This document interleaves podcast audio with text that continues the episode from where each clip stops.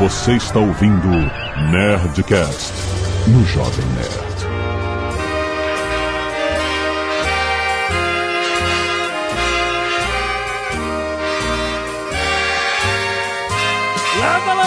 Nerds! Aqui é Alexandre Antônio Jovem Nerd. Eu prometo que em 2018 eu vou emagrecer. Agora tá fácil, né? Aqui é o Atila e eu prometo marcar eventos legais no calendário também, não só obrigações chatas. Aqui é o Caio Gomes e eu vou fazer esses caras cumprirem todas as promessas deles. Aqui é o André Souza e ano que vem, com certeza, eu penso nessas entradas antes do programa. Ah, Essa vai ser a primeira que vai cair. Aqui é o Azagal, nunca tive tempo de fazer promessa, que tava sempre preocupado em comer. Ah, isso não vai ter muito tempo. muito bem, nerds! Estamos aqui com o nosso time de ciência para falar. Olha só que assunto interessante. Essas promessas de fim de ano, já que a gente está se aproximando do fim do ano, vamos analisar o que, que é a promessa que você faz para si mesmo, o que, que é a meta que você cria, o que, que é aquela empurrada com a barriga que você dá logo depois. Porque todo mundo adora o ano novo e odeia o ano velho, e se todo ano novo vira um ano velho. Muito mais depois do e-mails. Canelada.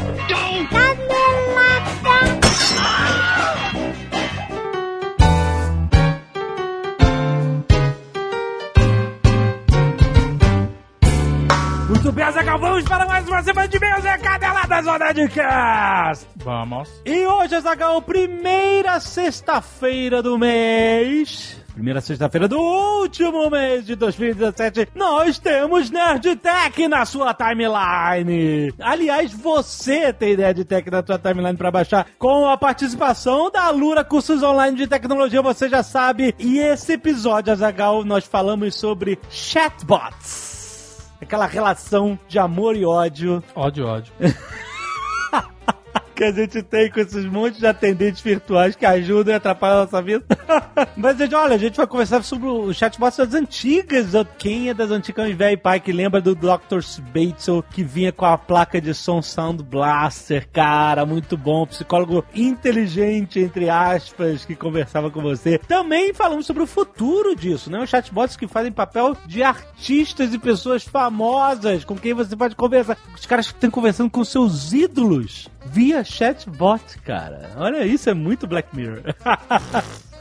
e olha só, a Lula não dá ponto sem nó. O Paulo Silveira lançou dois cursos de chatbots com Watson Conversations para você poder usar essas APIs e criar o seu próprio chatbot. Olha só, que pode servir não só para entreter, é, ser uma parada legal do seu projeto, mas pode até servir para atendimento, né? Hoje muitos chatbots são usados em pelo menos um primeiro nível de atendimento. É muito interessante. E além disso, esse mês tem mais 15 cursos novos lançados na Lura. Tem curso de Webpack, 3ds Max, PHP, Kotlin para Android, mais cursos de jogos com Unity e muitos outros discípulos que eu não faço ideia do que significa. Mas vale lembrar que na Lura tem muito conteúdo e também para quem tá ainda iniciando com programação e design. Ouve esse Nerdcast que já tá aí na sua timeline e lembre que tem 10% de desconto para você conhecer o trabalho desses caras clicando em alura.com.br barra promoção barra nerd, link aqui no post. E nós acabamos de lembrar que já é Natal na Nerd Store! Ah, acabou Black Friday. É, já é loucura de Natal! E olha só, nós vamos lembrar que fizemos um lançamento durante a Black Friday, que são as almofadas exclusivas Nerd Store, Zagal! Várias estampas que fizeram muito sucesso em camisetas, agora em almofadas fofinhas.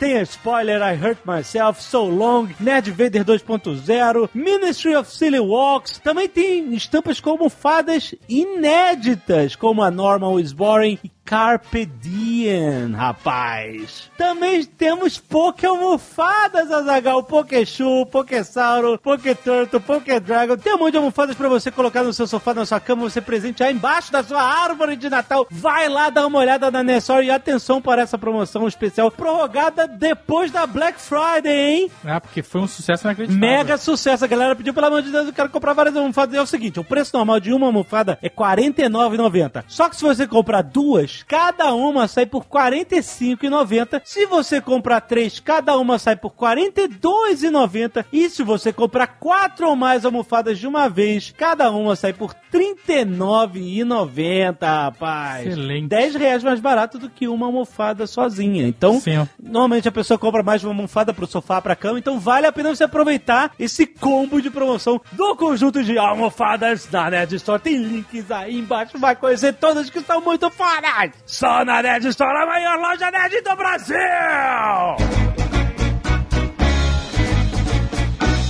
E se você não quiser ouvir os e-mails e recados do último Nerdcast, pode pular diretamente para... 15 minutos e eu prometo continuar editando tudo no capricho. Azagal, quero agradecer aos nerds que doaram sangue essa semana e salvaram vidas. Eduardo Galo, Fernando Shiraishi, Suelen da Costa Gomes, Nicolas Gustavo, Brena Rodrigues, Leonardo Orlando, o capítulo Demolei Eduardo Henrique 299. Aí é uma galera já. Ué, mas não é o Eduardo Henrique? Não, Capítulo Demolei de uma galera? eu acho que sim. O capítulo é uma organização. Eu não sei, não Ah, sei então vai ver exatamente. que- bom, mas o capítulo não é ele, não é uma, não é um, Não, cara, pelo que eu, é o nome do pelo que eu capítulo. mal sei. Aham. capítulo é um lugar, uma, um- não é um, não, ele não é um capítulo, é um cargo. Não, ah, Não é atribuição. uma galera, uma galera. É uma galera, entendeu? Então o nome desse capítulo é Eduardo Henrique 299, é isso? Eu acho que sim. Bom, galera, obrigado por doar sangue de qualquer forma. Desculpa aí a ignorância. não, é, não é ignorância, é tudo secreto. A gente não conta pra ninguém, né?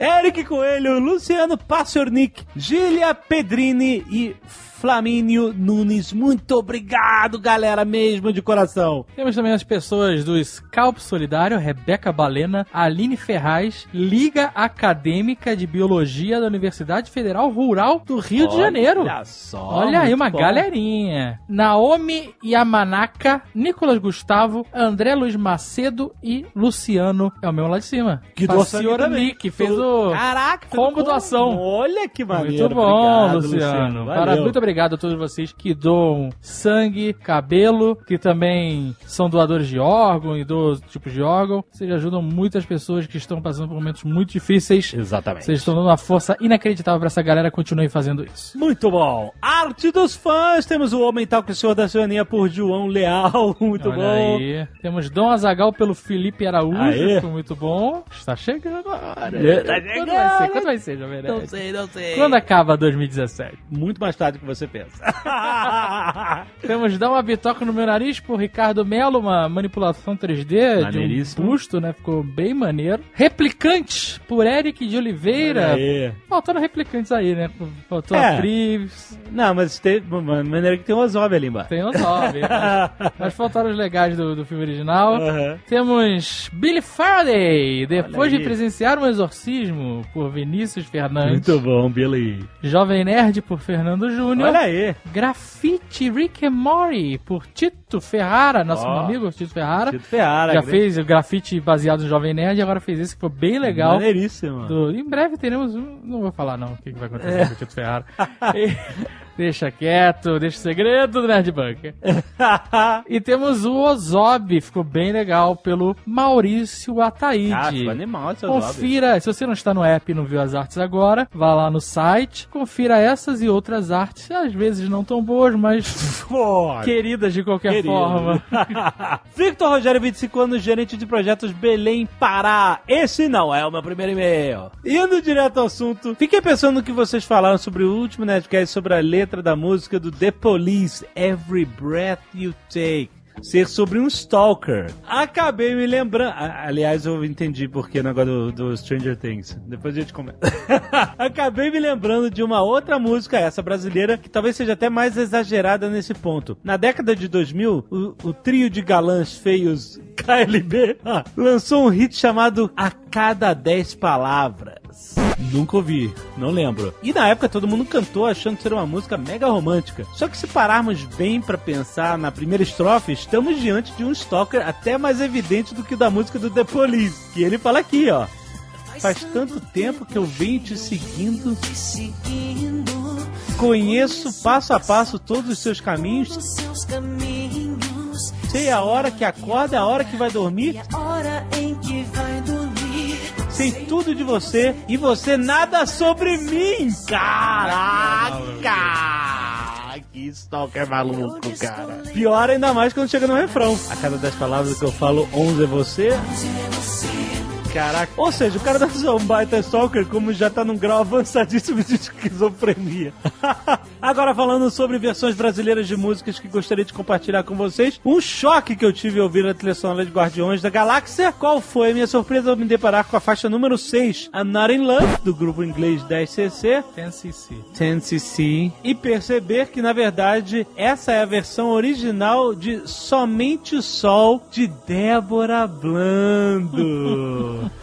Lembra da Débora Blanco? Porra! Decadência, Vec Elegante? Exato, claro que não lembro, ninguém lembra. Só gente. Mas, cara, somente sol. Nossa, cara, você e eu. Caraca, música brasileira, inclusive, foi tema de abertura da novela Corpo Dourado. Mas a letra não tem absolutamente nada a ver com o original. Enfim, assim como a Zagal, me sinto levemente enganado quando descubro essas versões. Gustavo Silves. Ou Silves. Não sei, amigo. Acho que é Silves, né? Gustavo Silves. Pode ser. 42 anos, corretor de imóveis. Tá difícil, né? O quê? Corretor. Tá, o Ah, estamos na tá- crise, é. O não, mercado tá que- desaquecido pra É, caralho. Tá tendo trabalho. Tamo junto aí. Belzont, Minas Gerais. Já aviso ao Azagal que este não é meu primeiro e-mail. Muito bem. Como entusiasta de música que sou, e tendo a opinião de que o primeiro programa de música que vocês fizeram está entre os melhores episódios do Nerdcast, fiquei empolgado ao saber que esse tema havia ganhado uma nova edição. Ao escutar o programa, não pude me furtar de perceber que algumas das questões levantadas por vocês durante o episódio eu poderia ajudar a esclarecer. Aí, pra isso serve a parte de feedback É e-mail, isso aí. Primeiro sobre o RPM. O Guga está correto. Antes do estrondoso sucesso do Rádio Pirata ao vivo, o RPM já havia lançado seu disco de estreia, Revoluções por Minuto, Hum, que aliás é a tradução, é o que é RPM. onde já constavam todos os seus principais sucessos, como por exemplo Olhar 43, Loiras Geladas Nossa, que flashback, loira gelada. e Rádio Pirata, entre outros. O disco vendeu muito bem, a banda já ficou bem famosa, ainda antes do lançamento do álbum ao vivo.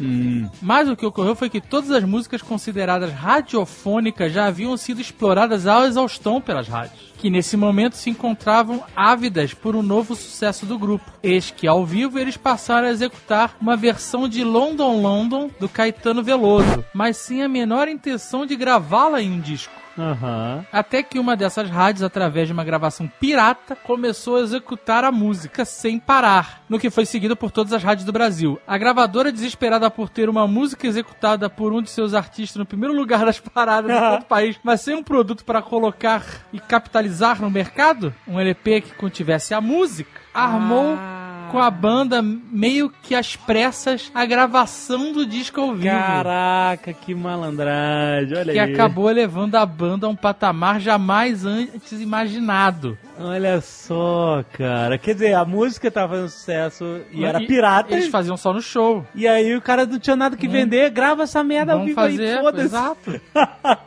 que maneiro. E ele continua dizendo que a banda chegou num patamar jamais imaginado e é uma exposição digna de uma bitomania tupiniquim. Aham. Que no fim acabou por, entre aspas, matar o grupo tão rapidamente quanto sua ascensão. É mesmo? Já que com dois discos lançados em dois anos seguidos e praticamente com o mesmo repertório fica impossível não saturar o público. Eles não lançaram mais nada? Não que a gente conheça. a gente Ó, toca assim. Paulo Ricardo fez a música do Big Bang. Olha, é verdade, grande hit.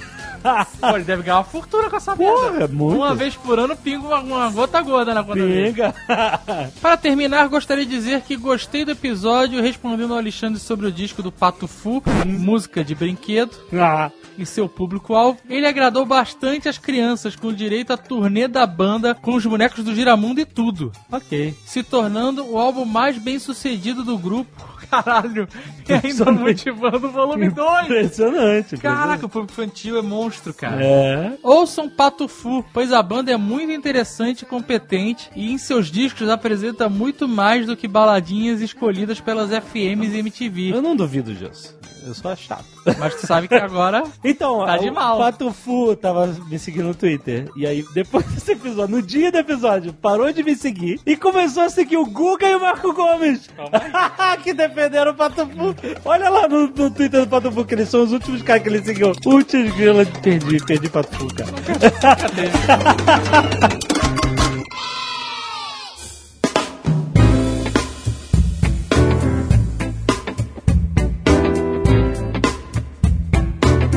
Antes de falar desse negócio de. Hum. Tema aí que vocês inventaram, é. Queria falar o seguinte: que esse é o último Nerdcast Ciência do ano. Olha, é verdade. E é só isso, não significa nada. Caraca. Mas o que eu queria falar. Não, o que eu quero falar é o seguinte: não era isso, isso é uma observação. Que eu acho engraçado, é um, é um comentário só. Eu acho engraçado que as pessoas colocam culpa em marcações temporais para os seus problemas. Aham, tipo esse ano. Ah, vai tá, logo né? embora 2012, sei lá, 2015, 2017, porque já vai tarde. Não vai, não faz diferença. Não vai mudar nada. Não Exato. é um ciclo. 2016 foi foda, né? É. Mal sabiam. Esse foi o pior ano, vai embora logo. Não faz diferença, amigão. Nada vai mudar Não, do é. dia pra noite. É porque todo fim de Não, é ano ma- o cara não tem tá uma puto. magia quando soltam fogo de artifício. Senão na Disney seria. Na verdade, a Disney é mágica, né? Então realmente tem magia, porque tem fogos de artifício todo dia. Então talvez faça algum sentido soltar fogo de artifício. ah, exato, né? Mas entendeu? Eu acho engraçado quando as pessoas botam a culpa dos problemas que acontecem, às vezes problemas que ele não tem controle, morte de parentes. Aham. Mas botam a culpa disso na passagem do tempo. E o tempo ele não tá aí pra você, ele é inexorável. Exato. Ele né? não se importa, ele não tá preocupado no que vai acontecer com você, e ele não vai mudar alguma engrenagem para o próximo ciclo que a gente conta. Exato. É, é interessante você puxar isso porque acho que a raiz dessa conversa que a gente vai ter hoje é o ciclo, né? Porque começou com a ideia de promessa de fim de ano, né? Porque aí você vê o fim de ano, você tá começando um novo ciclo, a marcação de tempo. É óbvio que a marcação de tempo não é só aleatória. A gente, o ciclo existe fisicamente, que é a translação da Terra ao redor do Sol, e isso afeta as estações do ano, colheitas, enfim. Você entra nos novos boletos do carnê. Exato. Quem ainda passa cheque tem que lembrar de escrever o ano seguinte. É. Sempre tem isso, escreve no ano errado e tal. Mas, então a passagem do ano é aleatório o momento no espaço onde a Terra está que você vira o ciclo. Aí qual- qualquer um faria sentido. Mas a gente, o, o que eu quero perguntar é o seguinte: o ser humano se define em rotinas. E rotinas são definidas por ciclos. Tá certo isso? Caralho, se o cientista não sabe, fudeu. Eu tava, tava caçando o, o, o desmontar que eu ia falar, faz todo sentido biológico. É. Isso que você falou da marcação do tempo ser uma marcação física, ok, a gente tem né, essa rotação da Terra física que marca estações e tudo mais, mas é interessante notar que a, a percepção que a gente tem disso, que é o que faz com que a gente perceba as coisas como tendo um ciclo. Porque se a gente não tivesse essa capacidade de perceber padrões, essa rotação da Terra não faria o menor sentido cíclico pra gente. A gente veria sempre essas coisas como coisas diferentes. Tipo, o verão de agora não teria nada a ver com o verão que vai ter ano que vem, que não teria nada a ver com o verão que vai ter no próximo ano. Uhum. Se a gente não relembrasse, a gente não tinha essa marcação, né? Tipo, olha, a lua cheia de novo. Então, quer dizer, é- foi um ciclo já, né? Isso, e é importante salientar que a gente tem essa marcação, às vezes, até no nível celular. A gente tem células que elas têm certos padrões de ativação baseado nesses ciclos que a gente percebe. Então, esse é um ponto. Agora, como a gente tem essa percepção de padrões, e aí a gente acaba tendo essa percepção de tempo passando e que coisas mudam, é exatamente nesse conceito que a gente se prende para falar o seguinte: opa, se eu tenho um hábito X e está acabando esse ciclo e eu não consegui terminar esse hábito X, agora é a hora de eu virar e, e Uhum. tentar recomeçar esse hábito. Uhum. É o bode expiatório que a gente cria, né? E seria interessante se a gente pudesse pegar um ser e tirar dele essa percepção de perceber padrões, que ele não perceberia o tempo passando da mesma forma que a gente percebe, por exemplo. Provavelmente eu arriscaria dizer que essa pessoa nunca teria essa ânsia de virar, não, pera, deixa eu mudar, o, já que o ciclo tá mudando, deixa eu resetar a minha gama de hábitos que eu tenho. Provavelmente essa pessoa nem ligaria. É isso que o Azagal falou. Ele ia estar assim, ah, só mais um hábito que eu tenho e paciência, não preciso mudar M- nada. Mas a coisa interessante é que a percepção dos ciclos que faz a gente entender que as coisas se repetem. E se repetir dá uma vantagem biológica porque você como espécie se prepara para o ano seguinte para poder plantar, para poder entender que aquele ciclo vai se repetir, então você pode pode repetir as coisas que funcionaram ano passado nesse ano. Então, É, você planeja a reprodução pra época que vai ter fruta. A evolução seleciona quem deixa a reprodução pra hora certa. né? Exatamente. As espécies que não têm a percepção do ciclo acabam tendo uma desvantagem evolutiva em aproveitar a repetição do ciclo para poder se reproduzir mais. Então, na verdade, é, o fato de existir ciclo acaba selecionando aquelas espécies que se aproveitam do ciclo. É, porque se o urso não foi hibernar no inverno, tchau. né? É, vai ter Se antes do comida. inverno ele não comer pra caralho, É, tchau. Exato, exatamente. É, Então, isso aí. até- As aves que migram, etc, né? É bem isso, né? Quem aprende a viver em, to- em volta do ciclo, é, mudando seus hábitos de acordo com o ciclo, né? Realmente tem uma vantagem contra quem não faz ideia do que tá acontecendo. Então, isso é um fato muito louco, porque a percepção disso, a nossa percepção de, como o André falou, que a gente tem de estabelecer padrões em tudo. Então, você, o fato da gente estabelecer padrões faz que a gente perceba os padrões do clima e a gente entenda que a Terra é cíclica. Mas daí você vamos pegar um lugar que não tem esses ciclos. Vamos imaginar um mundo de Game of Thrones, onde os anos, não, o inverno e o verão não são cíclicos. Aham. Então a gente não teria essa seleção, então provavelmente as, as espécies que seriam selecionadas seriam muito diferentes, porque elas não teriam a vantagem de ter a detecção de padrões que a gente tem. Eu sei que é selecionado, são os White Walkers, rapaz. Fudeu! E os corvos, e os corvos, tem cor pra caralho. Porra! Mas é engraçado que você não vê nenhum urso, por exemplo, no final do ano falando assim, opa, ano que vem eu vou juntar um pouquinho de mais de comida pro inverno. Ano que vem eu não vou engordar tanto antes da, da hibernação, né? Pegando assim a, a, a pele, falando, porra, esse ano sobrou uma pelanca aqui. Acho que ano que vem eu vou, vou comer um pouco menos, que foi demais. É, exato, não. É, não, ele simplesmente faz, né? Ele simplesmente vai. Eu outro dia vi um seriado que o cara fala assim: a mente humana anseia por rotina, Aham. por ciclo. Naturalmente. Sim. Assim. Era um seriado do Punisher, só pra vocês saberem. Não era nem um seriado de ciência. É, mas eu achei curioso. Logo depois o cara pegou a metralhadora e matou 30. Não, nem foi. Foi um- episódio bem legal, inclusive, de mind games entre dois personagens. Aham. Que se tentavam quebrar o outro através do ciclo, entendeu? E eu pergunto, de fato, a mente humana anseia pela rotina? Fundamentalmente, o ser humano é um buscador de rotinas e hábitos. E quem não gosta de rotina e de ter o mesmo hábito é o quê? Um alienígena? A, di- a diferença toda é a seguinte: a gente faz isso implicitamente. Então, por exemplo, mesmo se você virar e falar assim, olha, eu não tô, eu não busco hábitos e não crio rotinas. Mas, por exemplo, hoje, quando você saiu de casa, provavelmente você trancou sua casa, a porta da sua casa. Você não parou pra olhar a chave dando a volta pra poder trancar. Você fez isso por hábito e você não prestou atenção nisso. Então, assim, a gente tem hábitos implícitos. Na verdade, lá em casa a fechadura eletrônica fecha sozinha. Caraca. Faz o barulho do tapa. O, o André tentou usar o exemplo mais universal possível e o Azaghal derrubou. Eu, eu odeio carregar chave, cara. Porra, essa porra dessa fechadura de, de impressão digital é uma libertação do caralho. Chego, saio de casa a qualquer momento, não preciso procurar a chave. Todo dia eu chego em casa, eu vejo o Jovem Nerd se agachando, abrindo a mochila, pegando em casa, eu só passo o dedinho ali, ó, e entra. Puta, muito bom. Mas olha que engraçado, mesmo isso é um hábito, porque você não para pra olhar assim, peraí, deixa eu mirar direitinho onde que o dedo vai encostar, você não faz isso de uma forma deliberada, você faz isso de uma forma muito automática. Sim, é que nem dirigir, né? Exatamente, é o seu cérebro criando hábitos. Mas a gente tem certos hábitos que são hábitos mais sociais, e são esses que a gente tem noção explícita deles, e geralmente são esses que a gente tenta mudar. Você não vê ninguém fazendo promessa de final de ano, por exemplo, olha, ano que vem eu, Eu vou trocar a mão que eu uso pra escovar o dente. Exatamente. Você não vê ninguém fazendo esse tipo de promessa. Mas você vê as pessoas prometendo do tipo, ah, eu vou comer menos ano que vem. Mas por que que esse é um tipo de hábito que as pessoas tentam mudar? Porque ele tem um valor social muito diferente do que o valor social que você tem de trocar a mão pra você escovar o dente, por exemplo. Então a gente tem essa diferença entre criação de hábitos e rotinas que são explícitas e têm um valor social, dessas que são implícitas. Mas o nosso cérebro está criando isso o tempo inteiro. E o que faz com que esses hábitos sejam difíceis de mudar, é exatamente porque a gente tem essa pressão social para fazer uma coisa, mas o seu cérebro implicitamente está te mandando fazer uma coisa completamente diferente. Come, filha da puta. Come, come. Exatamente. Come, come, come. Você não come. quer comer doce. Aí você fala explicitamente, não, ano que vem eu vou comer menos doce. Mas o seu cérebro tá o tempo inteiro, olha. Vai comer, vai comer doce. Vai, vai comer. Brigadeiro. É porque pega normalmente, normalmente essa Só um promessa. sorvetinho, só um sorvetinho. Essa promessa, Só um sorvetinho de fruta, não engordar. Só um sorvetinho. essa promessa normalmente é feita na festa de Réveillon que tu tá de bucho cheio e você, ah, meu Deus, eu prometo que não vou comer tanto. As poucas vezes que eu fiz dieta com vontade, de- realmente, de, de, ah, eu não posso, foram momentos que eu achei que eu ia morrer, de tanto comer. Não essa da bariátrica, da bariátrica foi outro, mas eu teve uma vez que, que eu fiquei tomando antibiótico um tempão, Ah. que eu tava com. Não lembro que problema que eu tinha. Tomei um tempão, tomei o que o médico prescreveu, né? Não fiquei tomando a granel. Aham. É, que nem loja de bala, peguei um saco de antibiótico e.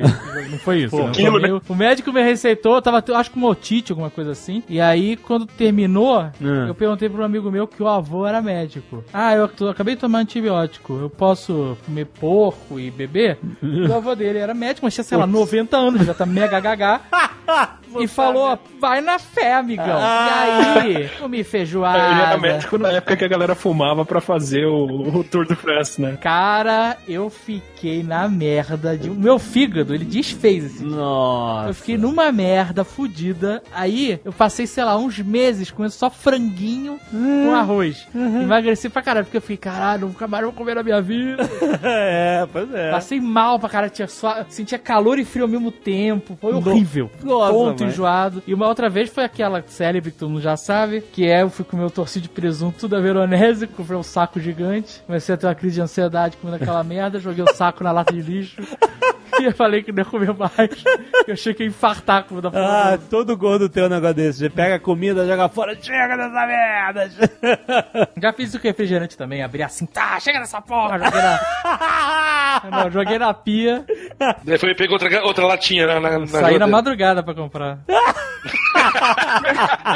Eu prometo que o ano que vem Terá 12 meses.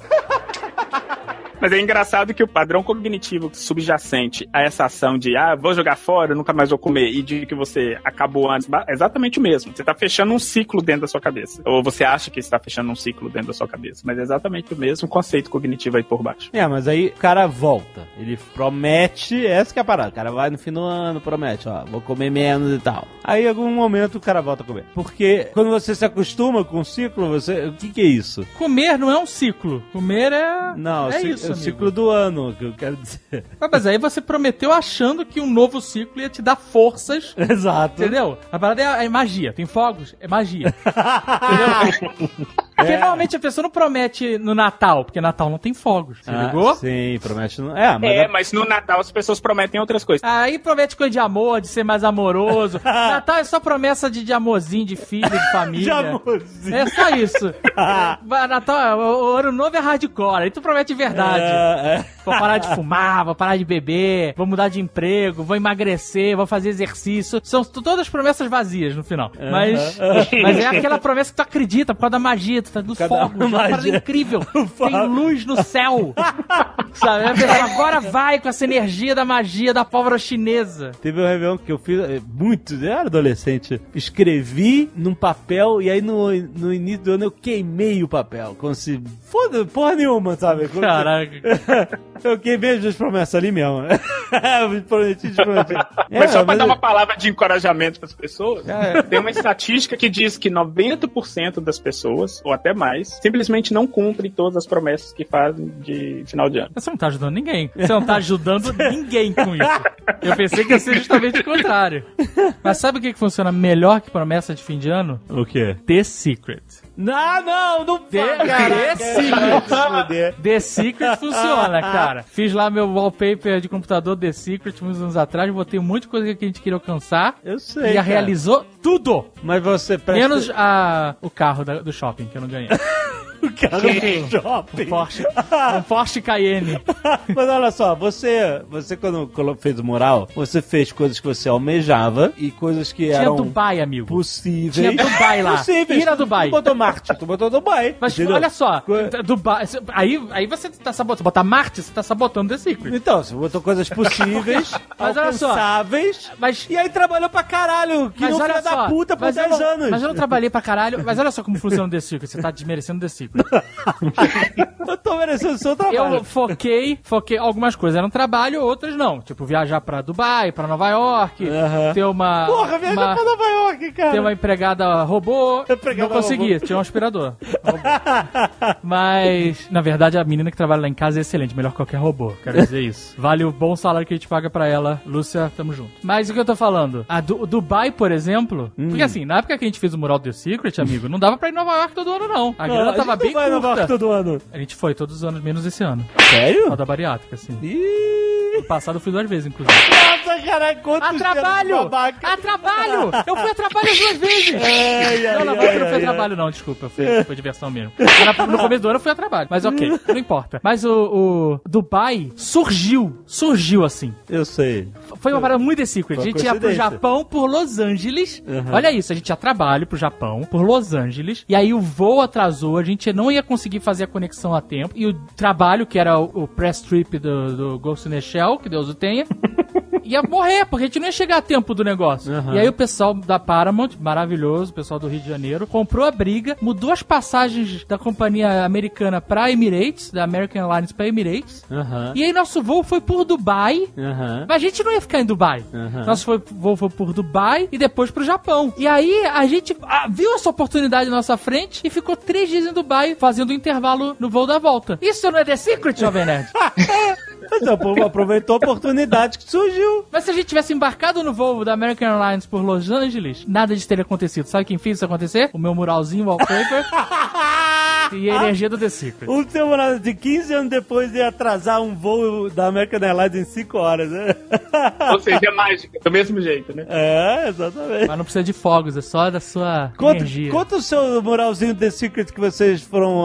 é, falaram, ah, vamos ganhar na loteria essa semana e já começaram a comprar por conta, comprar, estourar champanhe, Não, essa olha porra. só, isso foi diferente. Porque a, a portuguesa não tinha entendido como funcionava o The Secret. Essa, esse- essa fala foi antes do mural, inclusive. Ah, A gente viu o, o documentário The Secret, documentário, né? Documentário. É o documentário. É, leu o livro The Secret. Aham. E ela, ela botou na cabeça dela que se ela decidisse e acreditasse na coisa, automaticamente ia acontecer. E não é assim que o The Secret funciona. Aham. The Secret funciona no tempo dele. Esse outro chama oração. Dubai veio no tempo dele. É, exatamente. Dubai veio no tempo dele, entendeu? Eu falei, eu quero ir a Dubai agora, The Secret, me joga uma passagem aqui. E aí a portuguesa falou, é agora, vamos ganhar na loteria. Aí olha, o- olha o erro, a gente foi lá, comprou taça de champanhe, comprou taça de champanhe pra estourar. Aí, porque a gente, no- na hora do sorteio, que era, sei lá, 7 horas da noite, a gente estourar champanhe, que a gente já tinha ganhado a, a parada. Era isso. Que a gente tinha determinado The Secret. Mas não é assim que funciona. E além disso, olha só. O- a realização vem pelo posto de entrega de Curitiba, né? Ela passa um- Exato. E aí. Isso era em São Lourenço. É, vai, é em São Lourenço ainda.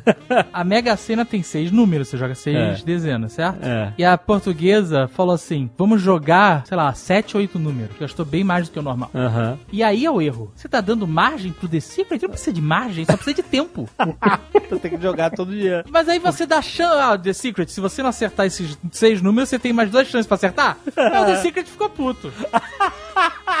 Ele falou: não vai ter nada, Você tá duvidando? Tá duvidando da minha capacidade de estar seis números? Tá me dando dois de, de margem? Não vai tomar nenhum. E não acertamos nenhum.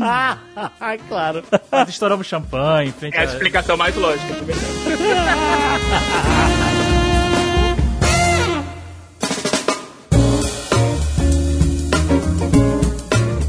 Qual que vai ser a promessa agora, mãe? Você vai fazer o The Secret de novo? Cara, eu nunca mais fiz The Secret. Eu sei que você não fez, né? Por quê? Você não acredita mais nessa merda. Eu acredito, ainda mais com Dubai agora, meu. É a parada que a gente trabalha tanto que eu não tenho tempo de fazer promessas, só tenho tempo de trabalhar.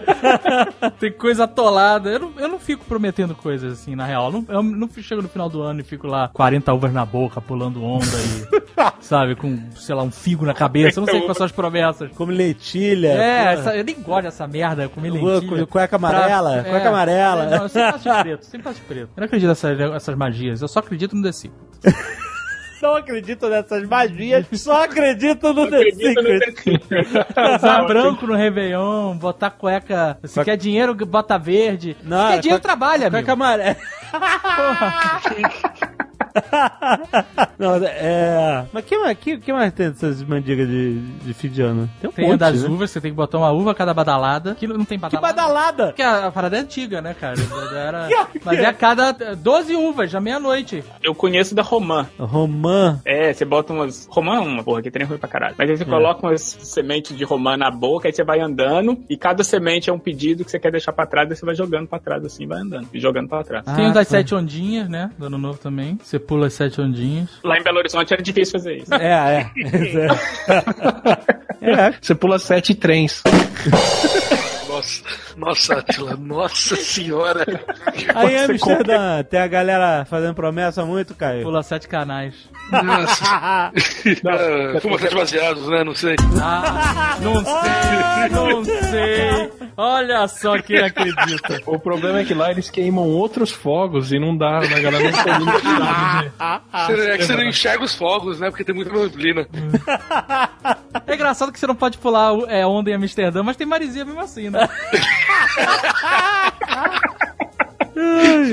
Tem uma coisa muito louca que os caras fazem aqui. No início do ano, eles vão pra. No primeiro dia do ano, pra praia que fica aqui perto de Amsterdã, que é pro Mar do Norte, pra poder nadar no primeiro dia do ano. Caraca, no plano inverno? No pleno inverno. Galera, olha aí. É, a promessa. Mas Só tem pode gente ser. que acredita que o mar limpa, sei lá. Por causa do sal? Eu não sei Tem se é o de sal. Não sei se é o sal.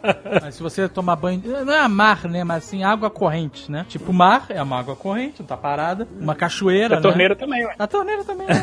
Bebe chuveiro, cara. Vai O tomar meu banho em chuveiro casa. com água aquecida. Não, mas as pessoas, elas, as pessoas gostam de ser místicas. É, aham. Elas querem a natureza envolvida. Ah, tem que Entendeu? ouvir a natureza. É, a água da torneira ou da privada são tão correntes quanto uma água de rio, Certo. certo? Certo, certo. Ou uma cachoeira, ou mar, oceano. Inclusive, inclusive, a da privada geralmente corre pro rio. Mas tem essa parada também da água, né? Da água, sei lá, limpar as energias, renovar as energias. É que nem gente que gosta de pisar na grama pra se energizar. Nunca entendi essa porra. Mas é, é, acho que até a promessa faz parte desse ritual de você deixar uma coisa ruim pra trás com um ritual, né, que te limpa das coisas. Pode ser pelo ciclo anterior, pode ser a água, pode ser o que for, e começar de novo, né? Meio que um se absolver da culpa, né? É, usar uma magia, é isso a parada, pra você melhorar, entendeu? Essa que é a parada. Ah, eu vou tomar um banho de sal grosso. Já tomou banho de sal grosso? A gente tem um amigo que tomou banho de sal grosso. Escorregou no sal grosso e quebrou o braço, lembra? Quem? A Aninha. Nossa, É? é verdade. Ela tava com um problemão, tomou um banho de sal grosso, escorregou. Meu Deus, coitada. No banho. disso. Eu já, to, ó, eu já tomei banho de sal grosso uma vez. É horrível. É, Porque o sal é grosso, espetando o pé. Mas tu tomar banho em pé? Não tem que tossar na banheira? Ah, pra tu imergir no- na água com Cara, sabão? eu acho que não, porque senão ela não teria quebrado o braço Ah, também. então, o teu banho de sal grosso é o quê? Ficar em pé do- no sal? Tipo isso. Mas é porque tem que ser água corrente, na banheira não é corrente. É, né? exato. Dá pra ser corrente Ah, na banheira, mas é gasta que muita é. água. Eu não sei como é que Ah, é mas pera, envolve água o sal grosso? Sim, é um banho, né? Não um banho de sal só. É um banho onde sal está incluído. Aí o que eu fiz? Eu fiquei em pé no sal grosso numa posição que ele não me massacrava os pés. Caralho. Esperei ele derreter e tomei banho. Será que funcionou? Nunca saberemos. Ué, nunca tinha pensado que era assim, você ficar em pé em cima do sal. Dá pra fazer tipo um mar morto assim na, na banheira, encher tanto de sal que você boia? Caraca, se tu for do Mar Morto, vale um banho, como um banho de sal grosso? Eu acho que sim, né? Eu acho que é o banho de sal O grosso. banho de Deve sal ter nascido lá, inclusive, o banho de sal grosso. Lá é só banho.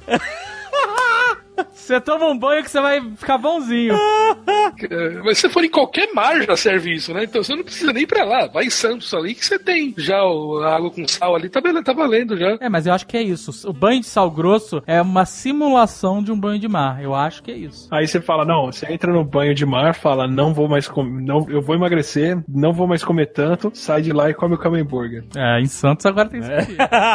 É melhor comer o hambúrguer antes. Mas aí se você entrar no ar, você pode ter a congestão. Então, dá umas três horinhas aí. Mas é que é engraçado que esse negócio, do, esse simbolismo de, da água, na verdade não da água, mas esse simbolismo de ter alguma coisa pra limpar uma coisa que é ruim. Sim. Isso a gente faz de forma muito implícita. Teve um estudo que foi publicado ano retrasado que foi o seguinte: eles pediam umas pessoas pra mentirem sobre alguma coisa. Então essas pessoas mentiam ou por telefone ou por e-mail. E depois, era uma manipulação muito legal. Depois eles davam pra pessoa a possibilidade de escolher entre duas coisas pra se limparem. Tipo Listerine, é um antisséptico bucal, hand sanitizer. É, Álcool em gel. Álcool em gel. é. E eles mostraram que implicitamente as pessoas que mentiram mandando um e-mail se sentiam muito mais purificadas se elas usassem o álcool em gel do que o antisséptico bucal, mas as pessoas que mentiram por telefone sentiam que elas só seriam purificadas se elas usassem o antisséptico bucal mais do que o, o, o álcool em gel. É como se ela quisesse limpar o veículo da mentira, é isso? Porque um cara teclou, aí ele, aí ele lavou a mão com álcool. E o outro falou, e aí ele quis. E limpou com, com antisséptico bucal. E isso é muito implícito. As pessoas não sabiam que tinha as coisas, mas eles acharam essa correlação muito forte entre o meio em que a pessoa mentiu e o que ela escolheu depois para se purificar. Caraca, olha só. É, E o que, que você tem que fazer de errado nesse mundo pra precisar se limpar com banho de Nutella?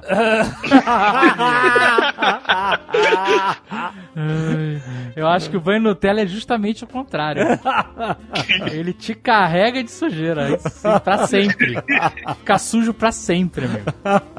Peraí, mas é, tá, aí você falou que a conclusão é que as pessoas já se sentiam mais sujas e tal, não sei o quê. É, e implicitamente eles têm essa noção de elas conseguem se limpar de algum mal que elas fizeram. Então, se você tem um hábito, sei lá, um hábito muito ruim durante um ano, se limpar desse hábito nesses rituais de final de ano é uma coisa que é plausível para essas pessoas. É, o, o que, que a gente fala depois de fazer uma coisa que você se sente um pouco mal fazendo, né? Eu lavo minhas mãos, né? Não, não é isso. Não é isso, eu lavo minhas mãos. Senti um pouco mal fazendo. Eu lavo minhas mãos é tipo, eu não tenho mais nada a ver com isso. Mais ou menos. Você sabe que tá Eu me errado. isento do que tá acontecendo, É, né? É, você me fala, isento. eu não posso fazer nada, eu tô lavando minha mão aqui. Mas você sabe que é um problema. Tipo Tá, lá mas o... não é, essa pica não é mais minha, essa pica do aspira, é isso? Não, é diferente. Não é? Porque o... Quem foi que lavou a mão? Pilatos? Pilatos, Pontos Pilatos. Pôncio Pilatos. Quando ele falou lava minhas mãos, Ah, tava lá no julgamento de Jesus, não é isso? é isso. E o, o Barrabás? É isso aí? Barrabás, isso. Jesus e Barrabás. E aí ele achou que o povo ia libertar Jesus. E aí teve um plot twist no final da história. O povo votou em libertar o Barrabás. O outro Pilatos falou: vai dar merda essa porra.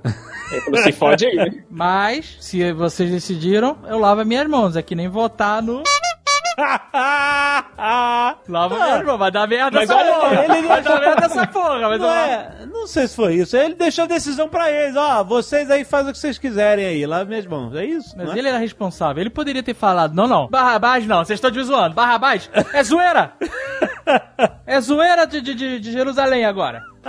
Vamos libertar Jesus, né, gente? O cara é bandido. Barrabás bom é Barrabás morto.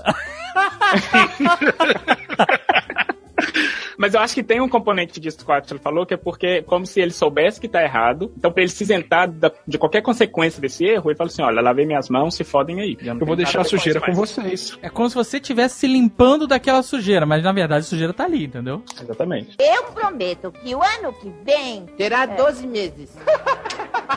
Agora eu queria perguntar uma coisa: por que, que as pessoas só prometem coisas legais, melhorias? Você, pô, você quer prometer uma merda? Eu não sei, tipo assim, uma pessoa que gosta de fumar. Ano que vem eu vou comer pra caralho, assim. É, exato. Prometo que eu. A pessoa que gosta de fumar, por exemplo, ela fuma um maço, aí vai que ano que vem eu vou fumar três maços essa porra. Eu não acredito nessa merda de câncer, de eu não acredito em nada disso. Ano que vem é pizza todo dia, né? Então É, é, isso que a gente tipo vai fazer. isso. Ô, você não quer, você sabe que faz mal, você não quer uma parada que faz mal pra você. Quer ao contrário. Não, mas é que, cê- é que é uma coisa que você também não precisa prometer, né? Essa é a É, você não precisa questão. prometer, é fácil. É fácil fazer, é, É. exatamente. é Nem fácil. sempre, amigo. O quê? Comer profissionalmente não é uma parada fácil. Ah, Requer um esforço do caralho. Antes da cirurgia, eu fiz aí um intensivo aí de, de despedidas. tudo errado, gente, então faça isso. Mas não era fácil, cara. Não era fácil mesmo. Tinha dias que eu falei, ah, acho que hoje não vai dar, mas vou conseguir, vou conseguir. Aí, até você, o final. aí você fez promessa mesmo. Eu te imagino fazendo aquecimento antes da churrascaria, assim, sabe? Alongamento. Churrascaria e doce português. Nossa, comi muito. Mas por que, que as pessoas chegam lá no meio do ano e aí não cumprem e esquecem que fizeram a promessa e aí muda a vida e você. Porque algumas promessas são impossíveis. Depende. Como Tipo assim, eu, Jovem Nerd. Ah, eu prometo que ano que vem eu vou fazer dieta e vou emagrecer. Impossível. O quê? É uma promessa Antes- impossível. Antes da bariátrica, é, a gente Não foi, tentava. então, a gente tá emagrecendo não por promessa, por ciência, amigo. Sim, exatamente. 100% ciência aqui, ó. No meu mural do The Secret não tinha um magrinho. Tinha- Isso aqui é 100% ciência. Não tem nada de fogo de artifício, não tem nada de The Secret. Isso aqui é só a medicina não invasiva mudando o nosso organismo. E se a gente quiser, a gente destrói isso ainda. Não, mas aí que aí vale a promessa. Não vou vencer a Eu bariátrica. não vou fazer promessa, porque promessa tá aí pra ser quebrada. Eu vou ficar focado na máquina de combate. Tá bom, vale. Mas você vai fazer o mural ou não? The Secret? É. Seria uma boa ideia fazer um novo mural The Secret, né? novos olha aí. objetivos. Quais seriam? Novos objetivos? É, novos E objetivos. aposentar, primeiro. Olha. Botar uma foto minha de boina e bengala. Botar uma foto minha dentro do carro do Flávio Augusto. Bom, de Boni Bengala pode ser que você vire o motorista dele, né? Mas Cuidado com esse moral. Olha, a gente vai pagar bem motorista, não seria mal não. Mas olha aí como a, sorte é que o The Secret não é o giro da lâmpada. Ah, porque ele vai sacanear o jeito da Porque senão lâmpada. estaria fudido. É, que ótimo. Mas voltando lá no porquê que a gente não cumpre, é porque na verdade a gente promete errado. Esse é o ponto. Hum, olha aí. Por exemplo, quando você vira e fala assim, ano que vem eu vou emagrecer. A gente tem que pensar o que que leva a pessoa a emagrecer. Você tem que pensar nos passos que vai te levar a emagrecer. Se você coloca um objetivo que é muito high level, é difícil cumprir esse objetivo. Então, por exemplo, ao invés de você falar assim, esse ano que vem eu vou emagrecer, você tem que falar o seguinte: primeira coisa, o que, que te faz engordar? É o tanto de sorvete que você toma. Aí, Atila. Caralho, o Atila é magro, coitado. do Mas o. Atila falou que quando ele faz dieta, a única coisa que é liberada é sorvete. Já foi essa fase dele. Já foi? Tu largou o sorvete? Não, não, já foi a fase de magro. tá bom. É um chocolate que você come, esse tipo de coisa. Então você tem que prometer o seguinte: ano que vem eu vou comer menos chocolate. E mesmo assim, tem que ser até mais específico. Então você tem que saber, por exemplo, você come chocolate todo dia depois do jantar. Você tem que virar e falar assim: ano que vem eu vou comer chocolate só uma vez por semana. Isso é uma coisa que você consegue cumprir. Ano que vem eu vou tomar sorvete só às quartas-feiras, à noite. Hum. Aí você consegue cumprir. E com isso, você vai conseguir emagrecer, mas você não precisa falar que o seu objetivo final é emagrecer. Você pode falar assim, ano que vem eu vou tomar anfetamina. Você pode falar isso. tá bom. Todo dia depois do almoço, sei lá. Era mais fácil o Caio virar e falar, eu só vou fumar o que eu planto, então. vou apertar, mas não vou acender agora, né? É, E outra coisa, a gente tenta mudar hábitos de uma forma muito errada também. A melhor maneira de criar um hábito, ou de acabar com um hábito, é criando um hábito novo e não acabando com um hábito. Então, por exemplo, você quer parar de fumar. E a gente já falou disso, é verdade. Isso, você não tem que prometer que você vai parar de fumar, você tem que prometer que você vai criar um hábito diferente que vai interferir nesse parar de fumar. Só vou fumar fumo natural. Só vou fumar coisa natural. Aí parece fumando uma cobra. Não, cria um hábito, cria um hábito do seguinte: ao invés de você falar assim, não vou fumar, você fala assim, ó, toda vez que eu tiver vontade de fumar, eu vou estampar uma bala. Você tá criando um hábito diferente. Deu vontade de fumar? Você pega uma bala. De nicotina. De nicotina. Até que seu cérebro vai substituir o hábito de fumar por esse hábito da bala. Provavelmente você vai ter um outro problema, né? Aí. Eu sei que você tem uma boa intenção, mas isso não funciona. Não funciona, porque quando você tá fazendo dieta Ah. pra emagrecer, você faz isso. Ah, toda vez que eu tiver fome, eu vou beber água pra encher meu estômago. Essa é clássica. Eu vou comer polvilho, que tem pouca caloria. Ou vou chupar não sei o que lá. Só que você tem um, um tamanho de um bagre, é impossível. E com estresse, com outras funções, você tem um momento que você vai procurar um alívio. E no, no caso do cigarro é a mesma coisa. Tá estressadaço com trabalho, com família, com não sei o que lá. Aí vai chupar um Trident de canela? Tomar no cu.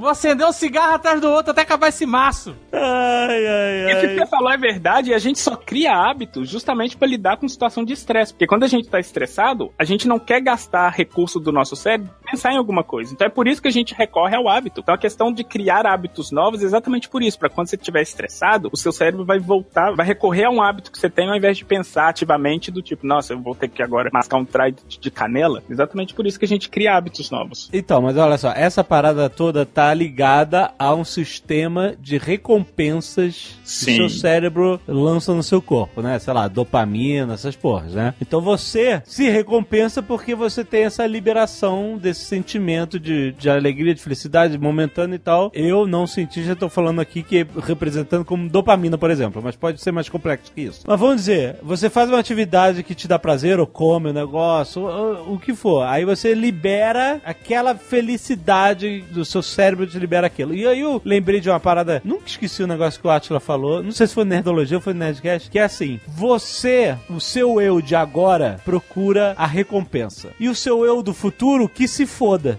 com as consequências dessa recompensa. Que, por exemplo, se a recompensa for comer coisas calóricas e tal, o seu eu de agora vai receber a recompensa de ter isso no seu corpo, e o seu eu do futuro se fode aí com a gordura que vai acumular com essa porra.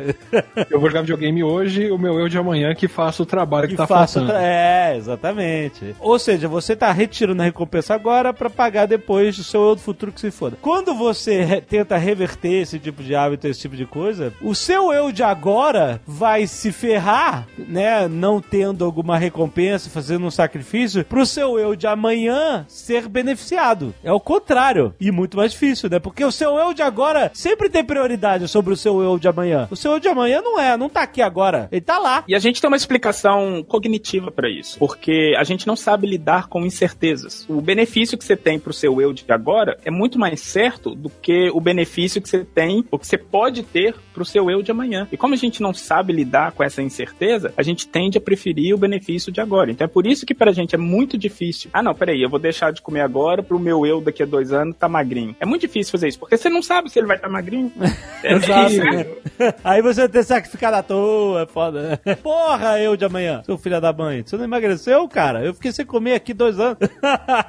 Tem aquela história de que é, pessoas de sucesso têm mais autocontrole, né? Elas sabem, em geral, pessoas que têm mais sucesso são pessoas que sabem adiar uma recompensa momentânea pro investimento futuro, né? É, não, não vou gastar esse dinheiro hoje porque eu vou juntar isso pra fazer tal coisa ou por aí vai. E É, o que teste muitas do vezes, Muffin, né? o teste, como o teste do marshmallow, do muffin e esses outros, mas Que teste, teste eu não é ideia. você pega uma criança de 3, 5 anos, 7 anos, vira pra ela e fala assim: ó, eu vou deixar esse marshmallow aqui na mesa, vou dar uma volta. Daqui a 5 minutos eu volto. E se o marshmallow ainda tiver aqui na mesa, você ganha mais um. hum, tá, eu sei qual é. Então você tá deixando a criança tentar se controlar sozinha, e se ela se controlar agora, ela ganha uma recompensa maior. Parte de quem estudou isso defende que é um excelente preditor de sucesso futuro, porque quanto mais tempo a criança consegue esperar e adiar a recompensa momentânea para ganhar uma recompensa futura, mais sucesso essa criança vai ter depois. Só que tem o, o inverso disso que também é verdade, que é o seguinte: crianças que vivem uma vida incerta, crianças que estão numa situação de pobreza, ou que passaram por muito problema, não é que elas não têm autocontrole, é que elas viveram num ambiente que é tão incerto que o mais tático é você pegar a pouca recompensa que você tiver, porque você não sabe, ninguém te garante que aquele cara vai voltar e vai te dar dois, dois marshmallows mesmo. Aham. Ninguém, não- sabe, não- você, não, você não sabe como que vai ser o dia de amanhã. Então, aproveita o que você tem aqui hoje, porque você não sabe quanto tempo isso dura. Então, não é que necessariamente quem adia a recompensa vai ter mais sucesso depois. É que pessoas que vêm de um ambiente muito fodido, às vezes não, não nem tiveram tempo de desenvolver esse reflexo de adiar recompensa porque não teve. Mas eu vi um documentário que fala, se referia a esse tipo de experiência, que também existe um outro fator, é que dependendo da idade da criança, a criança não tem noção de tempo. Então você fala assim, olha, deixa o marshmallow aqui, daqui a cinco minutos eu volto. Os cinco minutos no cérebro da criança é daqui a uma eternidade incalculável de tempo, onde universos se formarão e se destruirão, eu volto. Cara, tem um vídeo fantástico desse teste que tem no YouTube. Depois eu posso passar o link, vocês colocam no- na postagem. Mas pra criança, aqueles cinco minutos é sofrido. Tem uma criança que fica cheirando marshmallow e segurando pra não comer. Enquanto E tem outra, marshmallow. é, tem uma outra menina que, enquanto o cara tava dando a instrução, ela já tava comendo. tipo, o cara falou assim: olha, eu vou sair, ela, ela já pegou e falou: ah, Aham. Mas, ah, então, mas a noção de tempo também, assim, essa noção de tempo. Eu eu achei importante aprender de, isso porque eu sabia que muitos pais chegam pros filhos e falam assim: espera um pouco, espera um pouco, espera um pouco, eu já vou fazer isso, já volto, não sei o quê. E a criança não sabe o que é espera um pouco. Não sabe. Ela não tem a noção de tempo, o que é esperar. O que é esperar um minuto, dois minutos, cinco minutos. É tipo o teu cachorro que você ficou duas horas fora e ele achou que você tinha ido embora, né? É, exatamente. É, A criança, quando é muito nova, ela, ela então né, tem muitos pais que exigem paciência de crianças muito novas que, tipo assim, não tem como exigir porque ela não sabe o que é o tempo ainda, entendeu? Tudo é eterno pra ela, né? E olha que engraçado, é por isso também que quando a criança é muito novinha, é muito pouco funcional você virar pra criança, por exemplo, e castigá-la com base numa coisa que você vai fazer no futuro. Então, por exemplo, você vira pra criança e fala assim: olha, você não vai à festinha se você não fizer tal coisa agora. Porque pra ela, assim, o tempo, a hora de ir na festinha, porque ela tá fazendo agora, não tem relação nenhuma. Nenhuma. Nenhuma.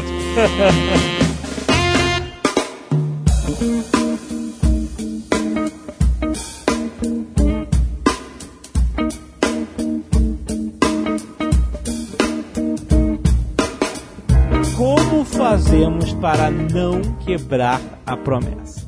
Não fazer promessa.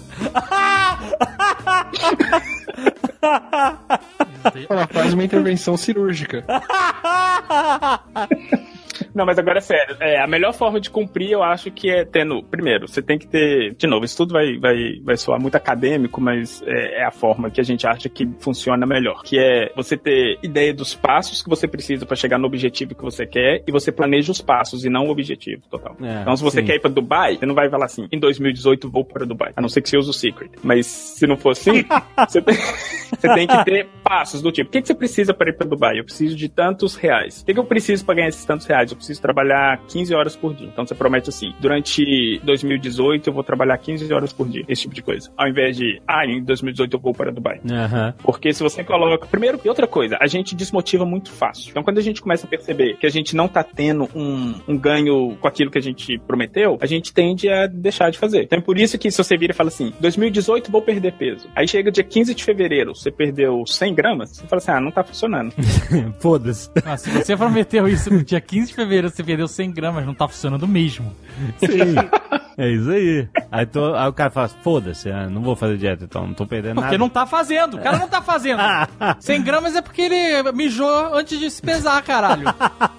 Mas se você vira e fala assim, eu vou perder X gramas ou X quilos por um certo período de tempo, e vai olhando essa frequência, aí você vai ter um- um- uma forma de ver o tanto que você tá progredindo e você vai ver isso como um incentivo muito maior do que simplesmente, ah, vou perder peso. Você também pode separar o. tirar o eu presente e ser mais objetivo, né? Tipo, se você quer, por exemplo, estimar bem prazos e datas, não pense nos seus prazos e nas suas datas. Fale como se fosse uma outra pessoa tendo que se planejar. Hum. Ou se você quer fazer uma promessa, você se compromete agora pro que você quer que o seu eu futuro faça. Então, ah, eu tô, vou fazer uma viagem e eu não quero engordar nessa viagem, eu não quero comer muito porque eu prometi que eu vou emagrecer. Então, desde já, já compra o que você, tipo, a comida ou, ou o vale refeição, ou o que for de lugares saudáveis, agora aqui desapegado, que você não tá lá presente. E aí você garante que quando você chegar lá e tiver o eu presente tendo que escolher, já foi escolhido pra você e você não tem como voltar atrás. Calma, depende pra onde você vai viajar, né?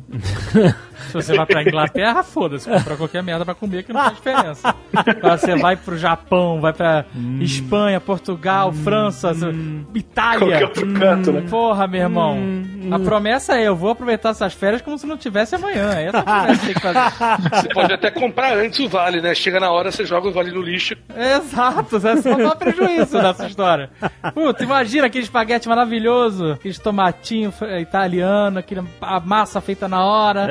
Ai, Aí tu tem beleza. que comer no saudável da esquina, fitness da esquina, El É Fitness. difícil. Ele...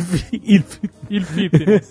Porra. É engraçado que isso que o Atila falou tem um fundamento que é o seguinte: você consegue cumprir alguma coisa quando você incorre um tipo de custo que você está disposto a pagar ou não, se você deixar de cumprir aquilo. A multa, tem uma multa. Isso, é a multa. Se eu sair da dieta na viagem pra Paris, eu vou tomar essa multa desses vale-refeição que eu comprei ante- antecipado. Você pode fazer isso entre você do presente e o você do futuro, ou você pode fazer isso entre o você do presente e uma outra pessoa do presente. Aí acaba a amizade. Aí acaba. Não, tu vai dar dinheiro, é, mas- vai dar dinheiro pro cara. Aí, ó, fiz merda, toma aí, 25 reais, entendeu? É, do tipo, você tem que, você tem que ter um custo. Se você falar pra outra pessoa, você tem que me policiar, não sei o que lá, se eu for comer, tu me cobra, fudeu. Não, Acabou não, aí não. o aí casamento, É, fudeu. é. Mas olha só, eu já, eu já vi, assim, eu já vi. Mas eu tô com um negócio que eu gosto, o cara, ó, falou que não comeu e vai tomar É, toma- Exatamente. falando. Aí acaba a amizade mesmo. Não paga minhas contas, que porra é essa? Não, mas você pode fazer um, um- um gatilho de uma coisa que você não gosta pra você se lembrar daquilo. Então você fala assim: ah, se eu conseguir parar de fumar esse ano, no final do ano eu me dou um presente de 3 mil reais. Chutando qualquer valor, tá? E aí você vai lá e bota essa 3 mil reais, você se dá, é uma, é uma coisa legal. Você pode trocar de celular, sei lá, fazer qualquer coisa. Não, depende do celular, no Brasil não é tão simples. não, até às vezes não é. Com 3 mil reais, talvez você consiga viajar e comprar o celular. Mais barato que comprar no Brasil. Pode ser. Mas se eu não cumprir, eu vou doar, eu vou ser obrigado a doar esses 3 mil reais pro Rapadura Cast, por exemplo. Olha, Zagal! E aí você tem uma obrigação dupla agora. É, é, Primeiro que assim, se você prometer doar dinheiro pro Rapadura Cash caso você não cumpra Ah. uma promessa, é a segunda promessa que você vai estar quebrando. Mas olha só, Você tem que fazer o depósito judiciário na conta do Rapadura Cash É, e devolver é. aquele dinheiro caso. Exatamente, exatamente. Mas olha só, o. Mas olha só, aí tem o que você tá falando, sabe por quê? Tinha uma época que eu bebia muito, birita, álcool. Nunca tive problema de alcoolismo e tal, mas, ó, juventude, vocês sabem como, como é, né? O Atila sabe até hoje, mas... Mas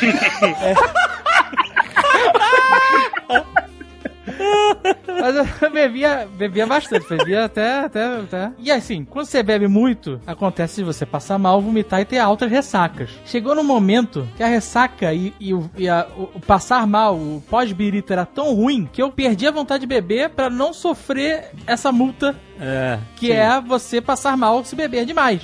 Sim. E aí eu fiquei anos, anos sem beber. Falei, caralho, sabe aquele negócio? Eu não aguento mais essa porra, não vou beber nunca mais? É. é. Quando Durou, tá sei lá, uns 3 ou 4 anos. Sem nada, nada. Nada, não bebia nada. Então eu preferi parar de beber pra não sofrer a punição do pós-beber, entendeu? Então calma, então o conselho aqui é bebe até enjoar? Se estraga, malandro. Se estraga que, Que conselho ou você merda. morre ou você se arrepende.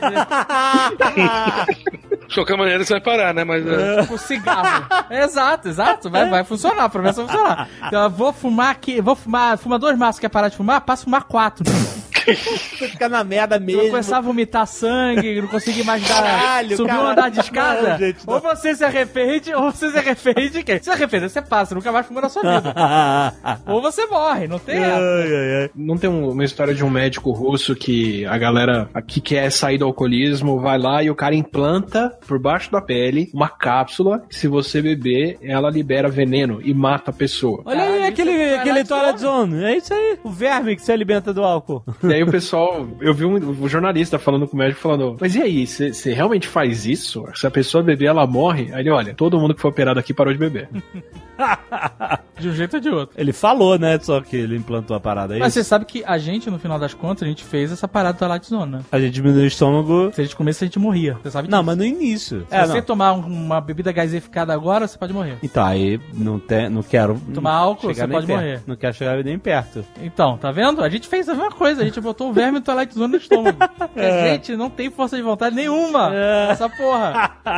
Se tivesse a cirurgia que, em vez de reduzir o estômago, só me desse a cápsula com um verme que aumentasse conforme eu comesse, eu teria feito. Era essa parada do Twilight Zone. É, o verme aumentava é. com álcool. O cara bebia o verme, blom, e o cara sentia dores, né? Sentia Ele- o dor. verme sentia de Ah, tá. Então, tem que sentir algum indício, né? Senão você vai sem sentir nada. Mas olha só, eu já ouvi falar que a recompensa é muito mais poderosa do que a punição. Quando você tá trabalhando com educação e etc, entendeu? Então, seria muito mais legal você se recompensar por uma coisa positiva que você fez do que se punir por uma coisa negativa que você fez, entendeu? E aí tem até aplicativos que você, sei lá, você faz um negócio legal e aí você bota um dinheiro lá teu e você vai criando uma poupança. Cada vez que você faz um milestone, você vai botando dinheiro lá e aí depois você, no final do ano, você fez uma- tantas coisas legais que você criou uma poupança sem saber, tem uma grana alta lá que você pode gastar ou investir ou o que for. É assim que funciona o cérebro? A recompensa é mais valiosa que a punição? É uma forma de criar um novo hábito. É basicamente isso. Quando você começa a, a focar mais na recompensa, você está criando um novo hábito. Substituindo Então- o prazer de uma coisa pelo de outra, né? Exatamente, exatamente. Ou seja, o seu cérebro é como assim, é como se fosse assim, o seu cérebro, ele só entende o prazer que você tem em fazer certas coisas. Uhum. Ele não quer saber o que, que você tá fazendo, tá liberando, você faz alguma coisinha se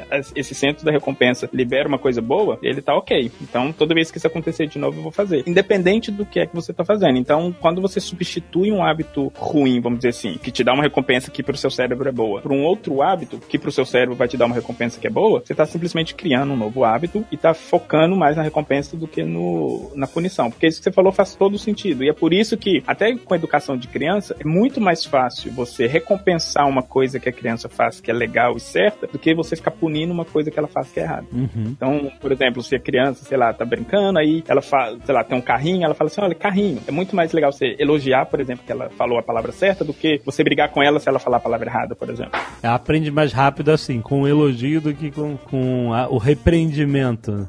Isso, É isso. porque a gente tem um componente emocional totalmente ligado a essas coisas. Sim. Então, se você tem uma ligação emocional positiva com relação a qualquer hábito, a probabilidade de você repetir aquele hábito é muito maior do que uma coisa que é negativa. Isso aí que o Dave falou. Como ele bebeu muito e a, a sensação que ele tinha depois começou a ser ruim, o cérebro começou a ver, olha, na verdade, assim, eu tenho essa coisa legal que é beber, mas o prejuízo que isso tá me dando é muito maior, então já não tá, já não tá sendo prazeroso mais. Então deixa eu parar com esse hábito, deixa eu parar com isso. Tá vendo? O pessoal de Brasília não tá errado. Não tem que punir, tem que recompensar.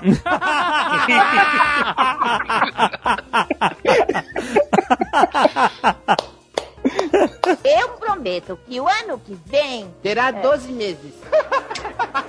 Eu quero saber o que, que vocês vão prometer para 2018. Porque, ó, isso aqui é um documento. Isso aqui é um documento gravado que a gente pode cobrar lá na frente. Fala isso não, que tem um monte de coisa gravada aí que eu não quero que ninguém cobre. É. O que, que você vai prometer, Jovem Nerd? Qual é o seu 2018? Eu acho que tá no nosso, na nossa atual circunstância tá em chegar ao Não é a nossa atual. Por que você tá fazendo promessa pra mim? que porra é a nossa atual circunstância? É Eu quero saber o que você, Alexandre, Alex André. Otone de. Menezes, o que você, você, você... A nossa nutricionista. Caraca, que porra é essa? Por que você me bota em tudo? Porque você vai na mesma nutricionista que eu. Mas a minha nutricionista não tá na minha promessa e eu não tô na tua promessa. Bota você na sua promessa. Se quiser botar sua Tá bom, esposa, a minha filha, nutricionista ok. falou assim: você vai chegar a um certo peso que eu tô calculando. Ela calculou lá o peso que eu, pode ser o meu peso base, entendeu? Depois da cirurgia. Em mais ou menos um ano, pode ser, ser um ano e meio, mas ela acha que em um ano você vai chegar nesse peso aqui. E aí, ou seja, isso vai ser em 2018. Certo. Isso não é Então- promessa, é, é ciência. Beleza, mas, mas a promessa é o seguinte: tem que permanecer no peso. Você vai engordar depois que você chegar no peso base, você sabe disso. Até 4%, mas beleza, o peso base mais essa porcentagem, eu tô considerando. Isso é promessa, isso é ciência. Não, cara, mas aí. Cara, você consegue falar o que você vai prometer. É incrível. Eu, eu tô falando. Fala, eu manter. prometo, pá. Prometo que vou ficar no meu peso, base. É isso. Não vou vencer a porra da cirurgia, não vou engordar de novo. Você vai ficar no peso base. Já falhou, porque você vai engordar 4 anos. Não, caraca, mas o peso base é o, pra mim é o peso base mais 4%. É isso. É isso que você tá prometendo. É, quando eu chegar no peso base, vai dar engordada de 4% e eu vou ficar nesse peso. Não vou sair. Até 2018 eu vou. Eu Não, não, é essa promessa não, é pro fajuta. resto da vida. Mas 1 de janeiro de 2019, né? Mas é- Não, e olha só, a promessa do cara é. Ele fez a cirurgia dois meses atrás. Ah. A promessa do cara vai se. Quando você chegar no, no peso base, no final de 2018. E você não vai precisar fazer absolutamente nada pra chegar no peso base. Não, vou ter que fazer exercício, vou ter que Não precisa fazer nada, vai ficar direito. deitado em casa. Não, Só caraca. comendo uva e, e- e salada. Não, que- Ué, aí, eu não tô comendo nada que eu não tô comendo as paradas que eu comia antes. Vai comer cambeburger que eu sei. Vou comer um pedacinho só, pô. Pedacinho, meu amigo. Pedacinho que vale por um pedação. Não, não, olha, hoje eu comi um pedaço de salmão Ah. e eu fiquei meio, Comeu a meio casca? zureta. Não pode comer cara. Não, não comi a casca, mas tinha a gordura, né? A gordura de salmão é um peixe meio gorduroso, né? E eu fiquei meio zureta aí, cara. Zureta, o que, que significa isso? Eu fiquei, eu fiquei, tipo assim, eu não passei mal, mas eu fiquei meio que na porta ali. E aí eu tô preocupado só com o Camembert, porque, né, eu não queria passar mal comendo o Camembert, eu quero ficar satisfeito Não, você pode passar mal, só não pode ser no restaurante. pode passar mal onde você quiser, mas se você vai passar mal, sai correndo, mano. É. Não vai vomitar a porra do hambúrguer no dia da inauguração da parada. Então, eu, não, eu vou pedir Fica, pra... come na porta do banheiro. Eu não vou, eu vou pedir pra tirar o bacon caramelizado, que tem muito açúcar Caralho, e gordura. Tu vai tu vai. Eu quero ver, eu quero ver você vomitando lá na frente do. Eu não vou vomitar, cara. Eu nunca vomitei. Tu vai. Um eu também não. O quê? Depois da cirurgia? Também não. Então tá aí a promessa já. Não, Não, vomitar em 2018. Pior que esse programa vai ao ar depois.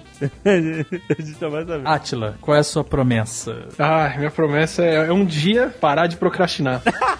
Ah, não é possível? Você é pro- procrastinador? Crônico. Não é possível, cara. Você vive acordado trabalhando. Que porra é essa? De madrugada, qualquer hora, manda mensagem, a Atila tá lá. É verdade, o Atila responde a qualquer hora. Exatamente por isso. Calma, eu, eu só quero saber. Calma aí, o Atila responde a qualquer hora. O que, que é, cara? A gente trabalha de madrugada aqui, cara. Não, porque pelo visto ele não responde o Caio. Ah, nossa! Eu tô sabendo. O que é Atila plantada. tem preferências. Treta plantada. Opa, quero saber aqui, porque é quatro dias pra vocês pegar a resposta aqui do Atila.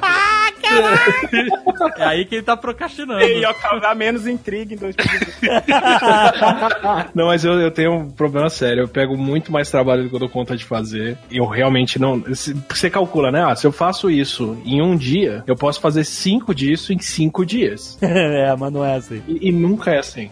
Azagal. Sua promessa, seu The Secret. Pra 2018, eu prometo pegar um pouco de peso a mais a cada dia. Na academia. Olha aí, Entendeu? Azagal, máquina de combate, é isso? Projeto Tô, tô. Academia segunda, quarta e sexta. Aham. Um saco, mas tô fazendo. Aham. Bate um piripaque aí, passando mal. É, vai, pega, E pega Krav. Maga terça e quinta. Olha aí, Azagal. Tá ainda. Maquininha. Krav Maga é de combate, é isso aí. Vou furar olho de bandido com meu salto alto, malandro. Caio Gomes, qual é a sua promessa pra 2018? Cara, pro ano que vem eu quero ver se eu consigo finalmente levar esse canal, esse, o, o meu canal a sério. Olha aí, o fisiculturista. Pra ver se eu consigo levar aquele canal a sério e fazer vídeos constantemente. Muito bom. André, doutor André. A promessa pode ser uma promessa material ou é muito babaca? Pode, claro que pode. Qualquer promessa. Não vem essa, não. Em dezembro de 2018 eu quero ter um Tesla. Uh. Dezembro de 2018 eu vou te visitar em São Francisco, André. Então vai todo mundo dar rolezinho de Tesla no final de 2018. Olha aí, olha aí. Tem que prometer que tem que viajar pra São Francisco. E eu quero que você me buscar no aeroporto no banco de trás. Nada de sentado no banco do motorista, não. Eu quero você. Eu quero que o carro estacione com você deitado. Deitado no banco de trás.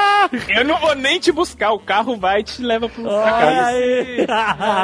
Leve-me até o André. Só queria dizer que tá todo mundo prometendo errado, né? Vocês nem escutaram o programa.